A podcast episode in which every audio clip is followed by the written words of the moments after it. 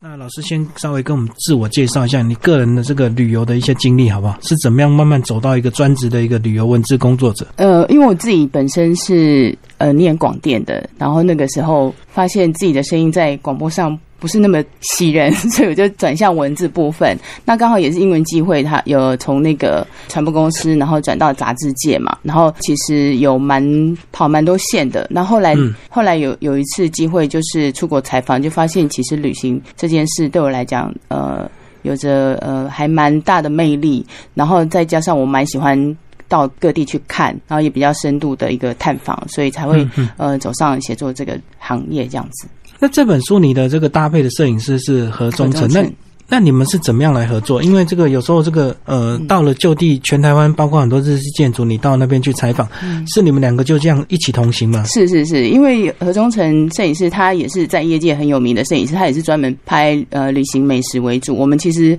合作蛮蛮久的，我自己本身有在一些一些那个呃杂志。杂志呃接稿，所以其实我们蛮蛮常配合的。那因为他对影像的要求跟专注力，其实我觉得还蛮蛮厉害的。然后就是他对于呃老屋这个议题，包括空间，他喜欢拍人物、美食以及空间。那我觉得跟他一起配合这本书，其实他比较能抓到嗯老屋的一些细节处这样子。嗯，像他这次拍摄啊，他除了带一。基本的那个摄影器材，它还有带空拍机。我想读者如果买书的话，其实看到我们有有很多画面，对对。然后那个就让建筑的那个呃广度更扩大，就变说你你你从不同的角度去欣赏建筑，然后去听它的故事的话，其实还蛮有趣的。所以这本书这样看起来算是一个蛮大的一个企划，因为我知道很多旅游部落客他都是自己拍自己写，嗯，然后就自己集结就整理就出书了，不像老师你们还把这个文字跟摄影做一个分工这样。因为我自己本身我觉得人要有各有专长啦，那我自己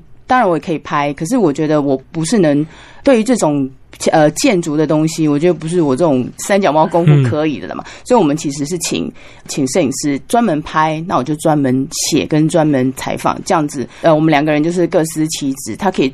在他要的，譬如我在采访的时候，他自己就会到处去逛，对啊，他就会发现比较不一样的东西。你拍出来的东西不会像说你网络上看到的一模一样，所以我觉得可能读者在我们这本书看到，的可能就不会跟其他布洛克或其他的媒体看到的一样这样子。因为如果全部都自己来的话，可能那个画面就会比较平了，而且会比较紧，呃，就是有点像会比较。紧张啦，就是你顾了这个就忘了这个这样子，就时间会紧凑，然后再就是说整个构图啊，或者是一些画面感，可能还是会比真正所谓的专业摄影师还是差蛮多的。对，我觉得，所以我们还是请专业的来这样子。所以这本书呢，其实它特别就是说，除了文字介绍非常精炼之外呢，另外当然是照片非常的精彩，所以是这本书好看的一个地方。因为如果全部都文字，可能现在人看起来很辛苦，对不对？辛苦。那如果只有摄影书又没意思，因为我看不出门道，我只能看到新很漂亮的照片。对对对，我们尽量在。在文字跟摄影之间取一个折中点。那那时候有其实有考虑到说，是不是文字不要那么多？可是因为建筑故事本身其实就蛮精彩的，嗯，所以我们就尽量说，所以我们里面有很多大图，然后文字上的编排也不会说看起来那么紧迫这样子。就是说可能走一段文字之后，就有跨页大图看，这样。书看起来会比较轻松，就不像文史书啊，文史书全部都是文字，硬邦邦。对对，那就是需要静下心，你是真的很想要呃念一些东西或什么。那这种这本书其实就是，我觉得是透过我们的笔跟那个相片去欣赏台湾的。呃，一些呃和风建筑的美感，跟听听他以前的故事，跟他后来这些老屋后来有有一些什么规划这样子，我觉得建筑是死的，可是你要去活用它，那那个地方就会变得非常的精彩跟有生命力。因为建筑如果说没有透过人家导览或介绍，或者是你没有看书的话，其实看起来。都一样，对，对很多人来讲都是日式建筑啊，反正就大概长这个样子。对对对。那其实细节真的差很多，尤其日本人非常注重细节，对不对？包括一个老一个老房子，一个日式建筑，嗯，它基本的这个元素都有很多这个可以值得我们这个非常细细品味的一个地方。那一开始在走出门之前，你们是不是一样要先收集资料？对，知道台湾到底有哪一些相关的一个建筑？因为我之前采访的经验，其实呃，里面这些我都已经初次呃有去探访过了。然后到那时候我们在挑选，就会考虑到它的特色跟一个觉得值得介绍的地方嘛。像这些点，其实我之前都已经采访过了。是后来会列入书里面，是因为我考量到和风建筑的话，在台湾有很多面向，包括我们像我刚刚跟您聊到，就是它有纯日式的木造，那它有河洋的。河洋折中的东西。譬如说，我们比较常比较知道就是总统府，那个是属于和风建筑，就是比较西河洋的那个特色，只是它是日本建筑师去设计的。对，那我觉得这是两大块这样子。那除了这个以外，就是哦，那这些呃和风建筑在台湾有很多不同的。呃，角色包括我们可能觉得，呃，有林场的那个宿舍，或者是他有那个公家单位，譬如说，假设总统府，或者我里面介绍南门园区，然后它以前就是一个那个呃压片厂，然后再来就往南部的话，就有些其实地方法院，那其另外还有我们常常听到的武德殿啊或神社，在那个时期，其实日本政府在台湾做了很多相关的一个，他们最主要就是除了算是经济民生，或者是他们。不管是需要台湾的一些资源怎么样，他们建设了很多的那个相关的一个机构或建筑，所以我觉得透过这个这个角度去切那个时代，然后再去欣赏那他们那个时候的一些可能生活啦，了解你等于说了解那个时代的一些生活习性这样子。而且五十年算了走过半个世纪，算是也蛮长的一个时间，所以很多日本大量这个留洋的建筑师，他们就会把一些新的工法，包括这个水泥，就来台湾实验，对不对？对对对。所以就我们就。看到有很早期的这个木造建筑，也有这个这个木头跟水泥的一个融合，包括像总统府这样子，也是一个新的一个建筑。它比较特别的是，呃，因为那个时期。明治维新之后，其实呃，他们就有呃一些大量去到那个德英那边留学的建筑师嘛。然后那个时候日本的氛围不是太能容许这些比较有创意的人。然后刚好那时候台湾被殖民嘛，然后他们到这边来，因为也需要这些建筑师去做呃相关的设计。嗯，那比较特别的是，像我们你刚刚提到的总统府，还有里呃书里面的提到的南门园区，对，它其实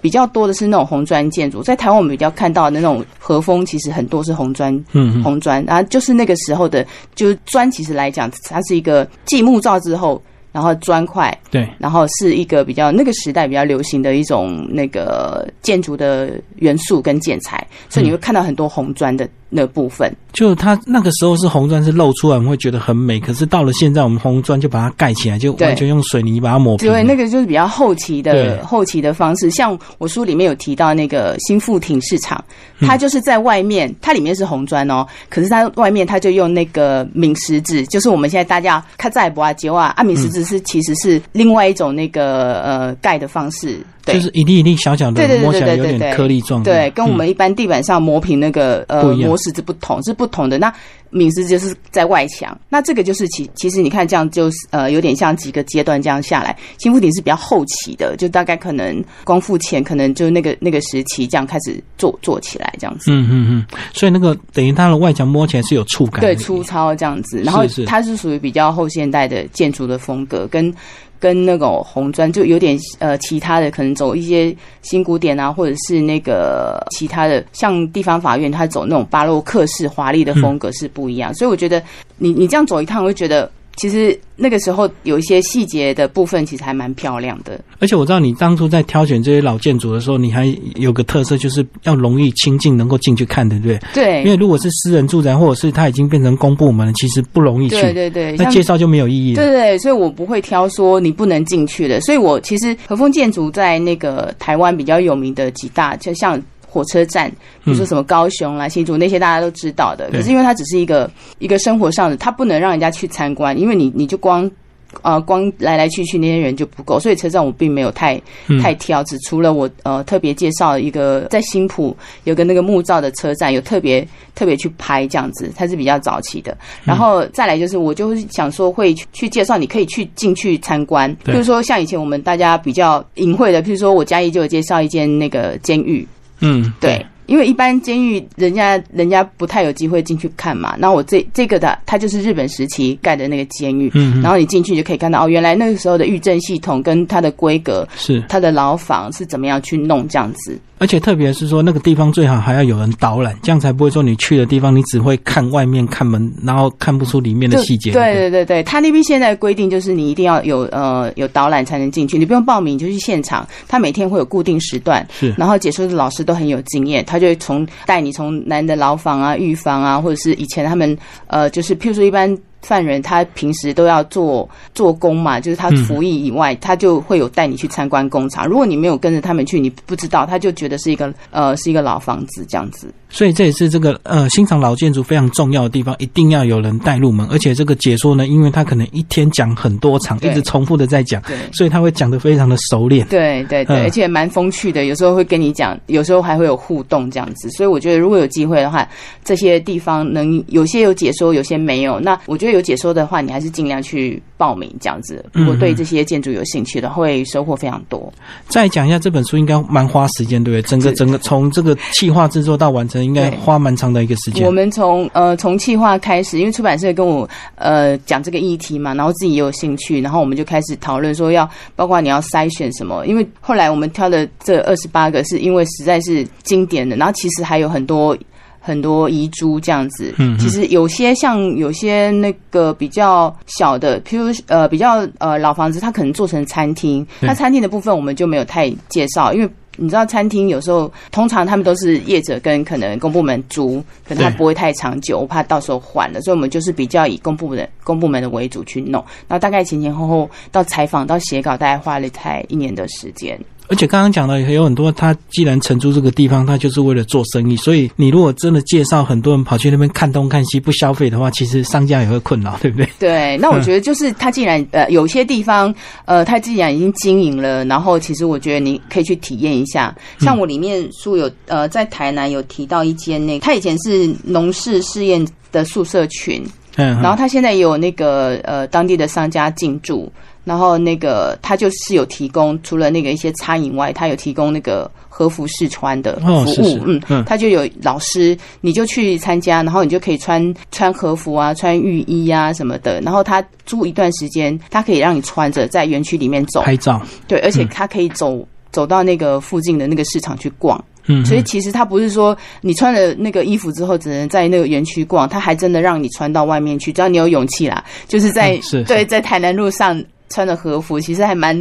蛮特别的。嗯，对，台南有现在蛮多这样子那种穿和服的那个体验，因为其实台南那个日式的建筑非常的多，所以慢慢也形成一种观光的一个氛围。对，包括我们讲这个快意生活村也是一样，对，快意生活村也是有租和服的一个体验，让你在生活村里面到处拍照嘛。对对对对对，它本身其实快意生活它本身就是一个宿舍群嘛，嗯，那里面有很多栋，然后它这里面其实包括可能有厂长宿舍啊，还有里面有提到那个银铃俱乐部，就他们以前那个聚会的地方，然后还有就是可能有一些。你就知道说那个时候的那个公务员，他们是住单身的，应该住那种联动式的，就是阶级越大，你就有独栋，对你就会知道哦，原来那个时候他们那个整个宿舍群是这样这样的东西，这样子。其实台湾有很多这种宿舍群，只是快意生活村它是比较规划比较完整，它里面它每一个都有商家进驻。就是可能刚刚您提到的，就是可以去那边试穿和服。那这样它的庭院其实规划的也蛮和风的，所以你走在里面其实不会太奇怪，因为你等于说你走在旁边全部都是日式的房子，等于你的人会完全融入环境之中，对，你就觉得感觉一秒到日本那种味道这样子。嗯哼，对，所以这也是这几年蛮新的一个景点，对不对？对对，就是因为整修完成之后，对它现在还是人潮还是很多，等于说是嘉义必必去的一个景点。嗯，而且主要是它在市区的，所以很容易到，不是不是说像在外县是一些。偏远这样子，对对对对，不会像阿里山，你要花几个小时上山这样。所以你这本书真的就是从从北到南，一直到台东花莲，全部都有都有都有挑一些指标性的建筑来介绍。对对，那时候在选的时候，嗯，其实就是觉得，因为它每个地方的那个呃特色都。都不一样，像花莲我就会有介绍那个大家都很知道那个松原嘛，嗯，那松原对。松原它就是属于比较那个现代建，它是水泥的，你就看不到什么所谓红砖，因为它是呃兵士办公室嘛，军事建筑，军事建筑，对对对，那个时候就它就已经它盖的那个时期已经比较接近二次大战了，后期了，对后期了，所以它的那个整个功能性就比较强，然后他们就会着重在功能性上，在美感上就不会太强调，然后这个地方就是其实呃他们也有有一些展览。像现在他们的话，就会空间就会有展览，包括他们也有一些那个纪念纪念品专卖店啊，是是，里面就会有放一些呃花莲在地的一些文创工作者的一些产品，手工手工品对对，所以我觉得还蛮值得去玩的这样子。所以现在这些老建筑其实都有都有做适当的一个活化了，然后不管是你要经营餐厅或者是经营一些文创商品，都还是要有一定的特色，不然真的是呃你即使勉强开在老建筑里，也会觉得很奇怪，对不对？如果你你的东西跟这个环境不搭的话，嗯嗯嗯嗯嗯，对，会比较没有特色啦。一般现在的话，就是呃，最常见就是呃宿舍群，那有些大部分是做呃文艺展览。那有些可能呃适度的开放给那个外面的业者来经营。那像这些古迹的话，他们都不能用明火嘛，只能用电去弄，所以其实还还是保护还蛮蛮厉害的。那我觉得里面的活动，我觉得比较值得提提的一点就是，像我台中有介绍一间叫刑务所演武场，对，刑务所其实就是监狱的意思嘛。然后他大家应该对武德殿有印象，武德殿其实就是呃以前日本的那个警察。警察在练呃练剑道，就是强身练剑道强身的地方。那比较特别是刑务所，像刑务所是属于监狱系统，那我的店是属于呃警察系统，所以比较不一样。所以我会特别介绍刑务所这边。那因为他他的那个演武场其实就有点类似武道馆，可是他们会讲演武场。那他是给私狱官，就是监狱那些呃私狱官去练习剑道柔道。那他们现在给那个道和文文化基金会接手之后，他们就是有归。你有兴趣的话，你可以去学他们的剑道跟柔道的课程，还有射箭的课程。然后他，因为他们用新六艺来嘛，所以你其实除了这些以外，你还可以学书法、学茶道，就是可以去报名这样子，就比较让这个建筑的话就变得非常的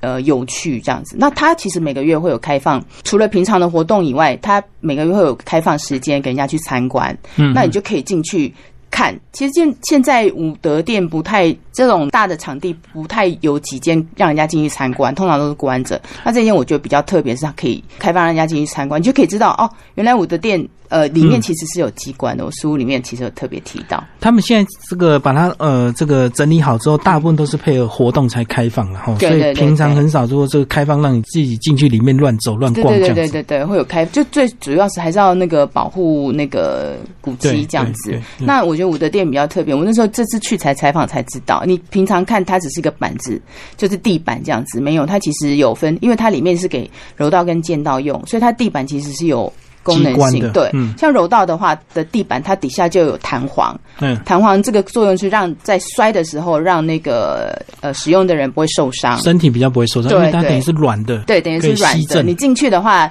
我那时候去采访进去，那个观众还叫我跳一下，真的是有一点点弹性这样子。那剑道那边它是有点像硬底，它底下是埋瓮。剑道需要气势，所以它呐喊的时候，那个气势会因为这个瓮更扩张，所以那个气势起来就比较强。所以我觉得他们。当初在设计这个空间的时候，其实是蛮有智慧的。所以如果没有介绍，看起来都是木板，对你就不知道哦，原来就只是一个。其实其实它里面其实有机关。那像里面我介绍有高雄武德殿，它其实也是这样的做法。嗯，对，其实台湾的武德殿都是这种做法，像大溪啦、台南啦、高雄，目前这几个地方其实都可以去参观。那其实讲到这个日式建筑的一些再利用，或者是活化，或者是透过一些跟民间业者的这个 BOT，其实一定就要介绍到我们台北非常有名的这个北投文物馆，对，也是你书中第一篇就介绍的，对，因为它实在是活化到了极致，而且这个特色料理，包括你刚刚讲的，在建筑里是不能用明火的，对，一定要用所谓插电料理，它也是有把他们的怀石料理做的非常极致，对，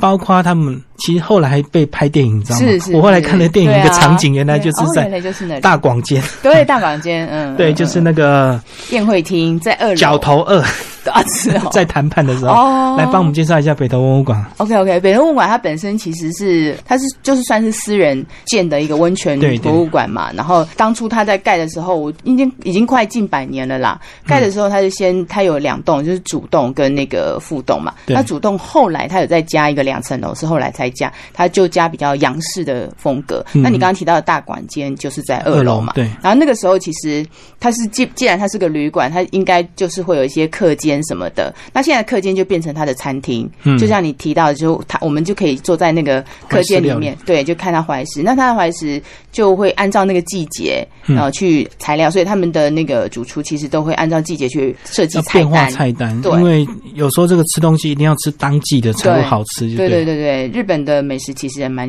强调这一点。其实不管日本哪，其实台湾现在很多餐厅都还很注重食材的部分，就要当时当令才会新鲜，那当然才会美味这样子。嗯嗯嗯。就像我们吃水果一样，什么季节盛产什么水果，你去吃一定很甜。可是过了季节之后，真的就有差呢。对对对，尤其像芒果，前阵子吃芒果哇，好甜，后来过了一两个月再吃，怎么变酸了？就对，就没有那个香味啊，所以还是要呃对的季节去吃，嗯才对这样。而且他们自己也办了很多这个特展，对不对？他们这个关于日式呃这方面的展览也蛮多，所以它算是一个呃整个活化一个很棒的一个教材。它是一个蛮多功能的一个地方，就是你除了可以去吃，然后当然它有一些常设馆，你可以去看，那也有一些特展。都会办，像我那时候去，当然现在可能换了。我那时候去，它就是有一个乌龟的特展，各种各样的乌龟，不管乌龟造型啊，对对对对。那现在应该换了。那除了这些以外，它有那个每个月会推那个茶道。嗯，那我觉得日本茶道他是真的请那个李千家，呃，李千家的老师来现场示范，你就可以看到很正统的日本茶道到底呃是怎么样的内容，然后应该怎么执行这样子，大概两个小时。我觉得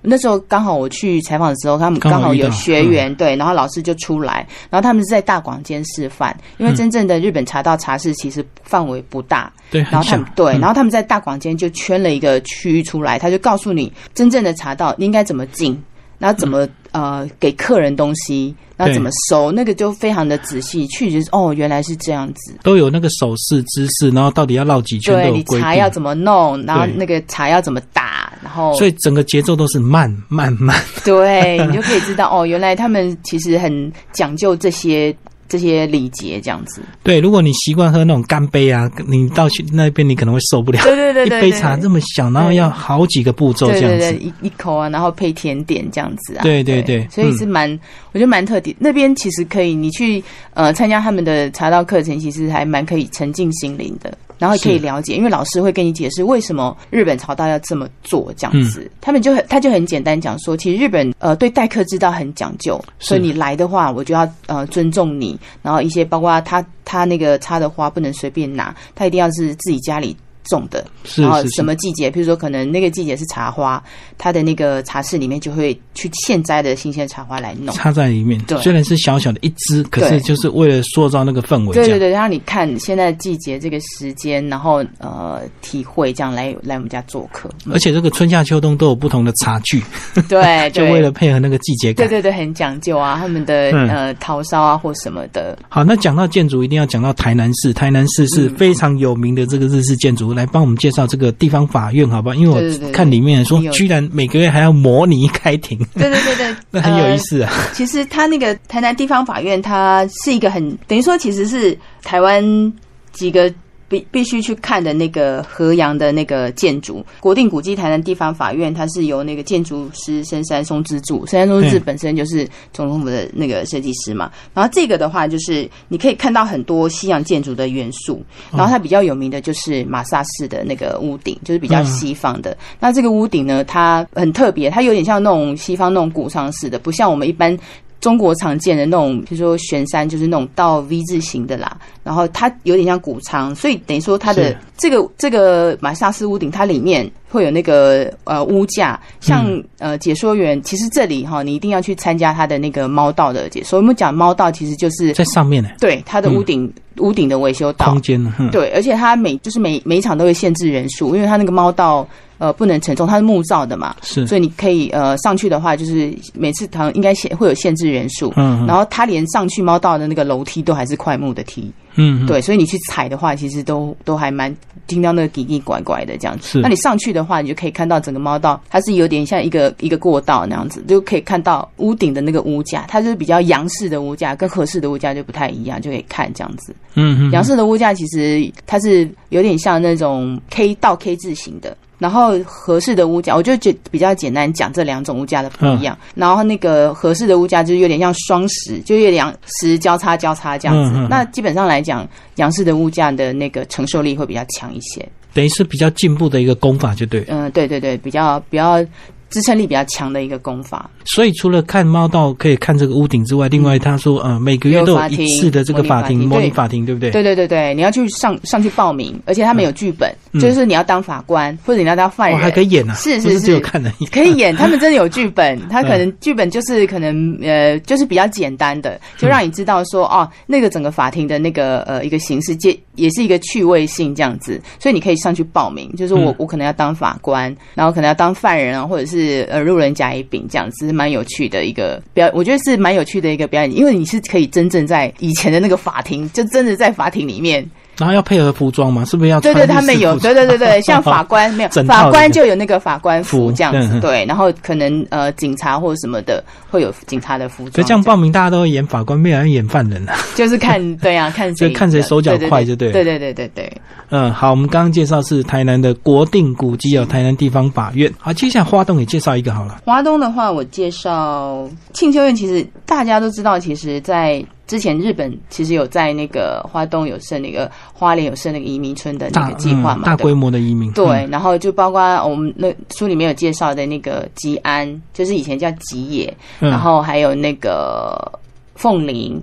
其实还蛮多的，呃，受封都有。对。那他们那边，呃，像我提到的清修院这个的话，它其实本身是个佛寺，在那个，因为呃，日本台湾的那个佛寺比较不多，你看到有些有些就是神社比较多。那佛寺的话，日本时代的佛寺就比较少。然后这个的话，其实它就是它这个大概在那个一九一七年盖的。嗯。然后它比较特别的话，它的屋顶它是我们常常看的是那种它的那个佛寺的那个造型的话比较特别，它是一个园区。那正殿的话，它其实就是一个呃，一个跟我们神社讲，它有什么鸟居什么什么的不一样。对，它就是一个主殿。那主殿的话，里面它就是供奉的神明，它其实就是呃，有包括不动明王。嗯嗯。然后它比较特别的是，它这个有那个里面庭院里面有八十八尊的石佛。就是其实是在那个真言中的那个，它就是在四国地区，你要走八十八座道场。对，四国有个招圣之旅。对对对对对对对，它就是你你在四国，你要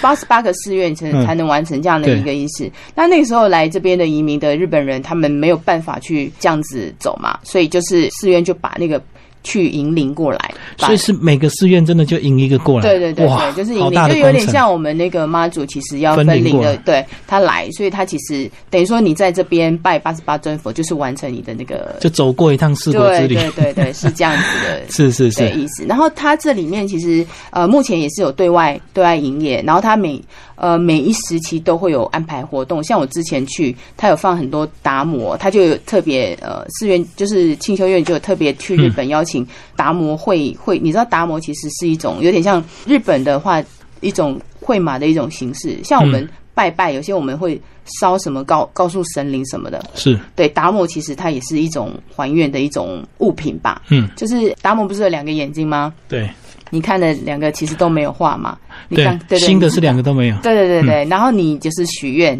那画一个，然后完成的话就都画满，然后再烧给神明这样子。是，就是所以他们每一年，像我们看到的达摩现在都没有烧，其实在日本他们是会把达摩烧掉的。就心愿完成之后就要烧掉。对对对对，可是现在已经渐渐演变成是一种装置艺术，呃，就是艺术品，大家都会放在台湾人就会可能买了来买回来放家里。对对对，放在家里这样子。最后老师来帮我们总结这本书好不好？我觉得这本书。呃，最主要是让大家了解，呃，那个时期，因为其实现在大家很努力在保存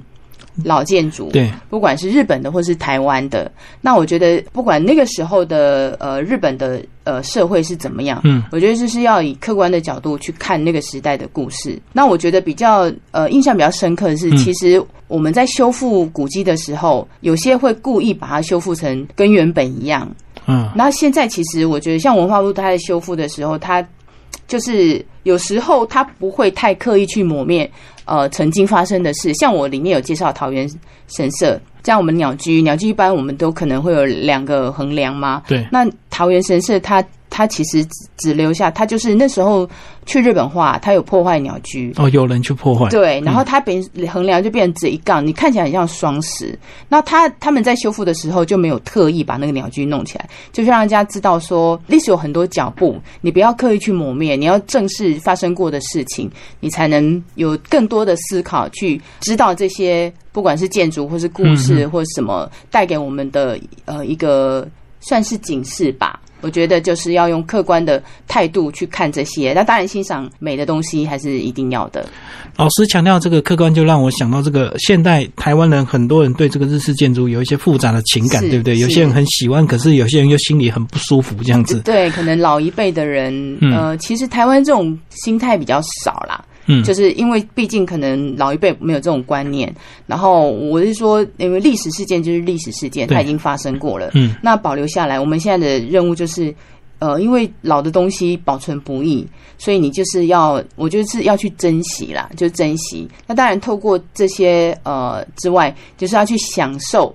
这个空间带给你的感受。像有些人很喜欢在日本老屋里面，譬如不管喝茶或什么的，然后觉得心情很愉快，他可能坐在那个廊道里面看户外的风景，对，那让自己的心情很沉沉静。那等于说，这就是这个空间给你的一个感想吧。对啊，不过抛开这种心理层面不讲，如果说你现在家里有一栋这样的一个房子，真的是人生很大的一个享受，对不对？对啊，对啊。有这么大的庭院，然后有一个对这样的一个平房，这样子，对，嗯对，就是。因为你看嘛，他以前以前他有地的时候，他们以前盖一定会有个庭院，就会圈一块围篱，然后他一个一定一定有那个我们讲的原侧嘛，对原侧就让他看后后院的景这样子。现在台湾已经没有这种地方，除非你有大的地。啊，有些人有能力的话，他可能有些人都喜欢把自己，你看家里盖都会会弄一个合适，就是表示说他还蛮喜欢这样的一个空间。其实这样就跟那个中国庭院建筑一样，我一定要圈很大的庭院，对。对对对，有地的话，其实日本的日本一些建筑其实都有一些元素都是跟唐代有关的啦。对对对对它所以其实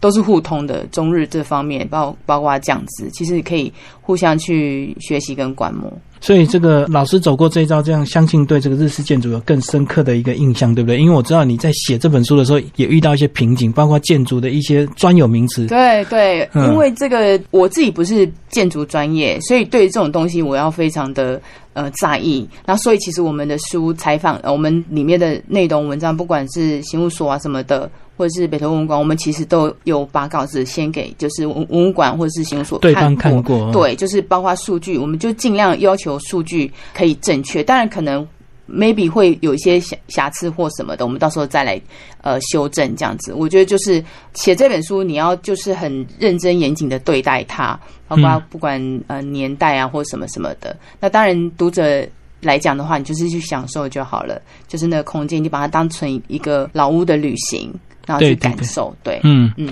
而且很多地方其实坐火车都可以到了，所以不用开车这么辛苦。对对对嗯对，有些都都像花莲啊什么，你到现场，然后再可能再租个车或转个车都都很方便。好，今天非常感谢我们的这个作者江明丽为大家介绍她的新书《和风老屋旅行散册》，三月文化所出版，谢谢。谢谢。